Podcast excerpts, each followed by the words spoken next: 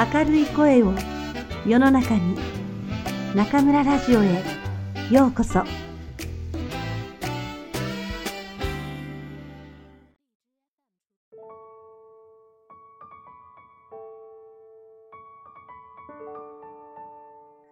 君たちはどう生きるか。吉野源三郎。おじさんのノート。物の見方について。純一くん今日君が自動車の中で人間って本当に分子みたいなものだねと言ったとき君は自分では気づかなかったが随分本気だった君の顔は僕には本当に美しく見えた。しかし、僕が感動したのはそればかりではない。ああいう事柄について、君が本気になって考えるようになったのかと思ったら、僕は大変心を動かされたのだ。本当に君の感じた通り、一人一人の人間はみんな、広いこの世の中の一分子なのだ。みんなが集まって世の中を作っているのだし、みんな世の中の波に動かされて生きているんだ。もちろん、世の中の波というものも、一つ一つの分子の運動が集まって動いていくのだし、人間はいろいろな物質の分子とはわけの違うものなんだし、そういうことは君がこれから大きくなっていくに従って、もっともっとよく知っていかなければいけないけれど、君が広い世の中の一分子として自分を見たということは、決して小さな発見ではない。君はコペルニクスの地動説を知ってるね。コペルニクスがそれを唱えるまで、昔の人はみんな、太陽や星が地球の周りを回っていると、目で見たままに信じていた。これは一つは、キリスト教の教会の教えで、地球が宇宙の中心だと信じていたせいもある。しかし、もう一歩突き入って考えると、人間というものがいつでも自分を中心として物を見たり考えたりするという性質を持っているためなんだ。ところが、コペルニクスはそれではどうしても説明のつかない天文学上の事実に出会って、いろいろ頭を悩ました末、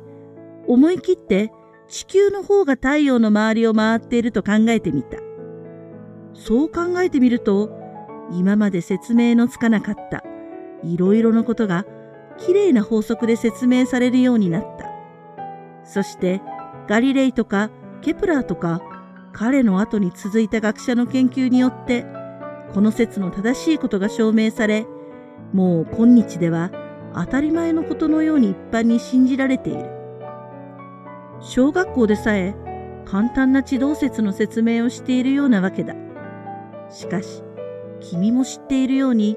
この説が唱え始められた当時は、どうしてどうして大変な騒ぎだった。教会の威張っている頃だったから、教会で教えていることをひっくり返すこの学説は、危険思想と考えられて、この学説に味方する学者が牢屋に入れられたり、その書物が焼かれたり、散々な迫害を受けた。世間の人たちは、もちろん、そんな説をうっかり信じて、ひどい目に遭うのは馬鹿らしいと考えていたし、そうでなくとも、自分たちが安心して住んでいる大地が、広い宇宙を動き回っているなどという考えは、薄気味が悪くて、信じる気にならなかった。今日のように、小学生さえ知っているほど一般にこの学説が信奉されるまでには何百年という年月がかかったんだ。こういうことは君も人間はどれだけのことをしてきたかを読んで知っているに違いない。が、とにかく人間が自分を中心としてものを見たり考えたりしたがる性質というものはこれほどまで根深く頑固なものなのだ。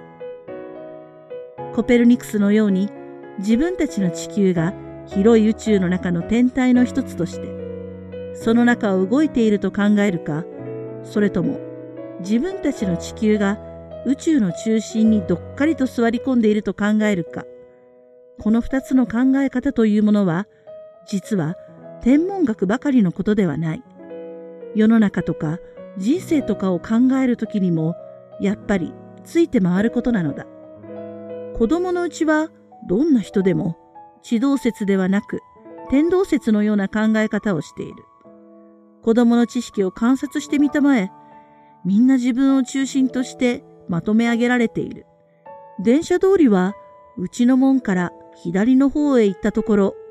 ポストは右の方へ行ったところにあって、八百屋さんはその角を曲がったところにある。静子さんのうちはうちのお迎えで、さんちゃんのところはお隣だ。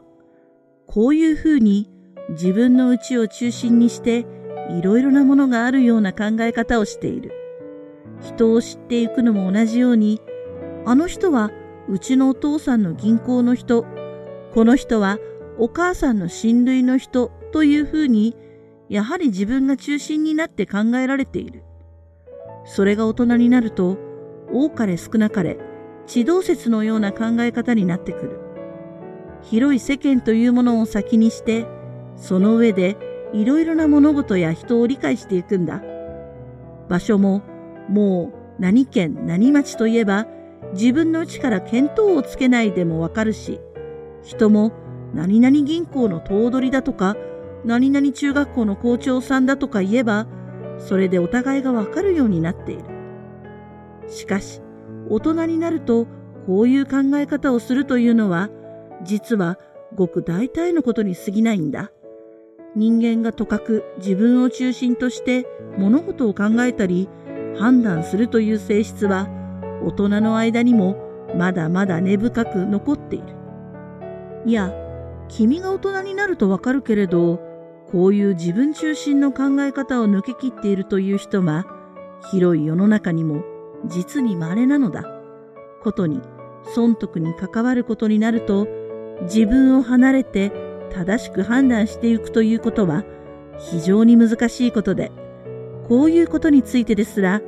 コペルニクス風の考え方のできる人は非常に偉い人と言っていい。大概の人が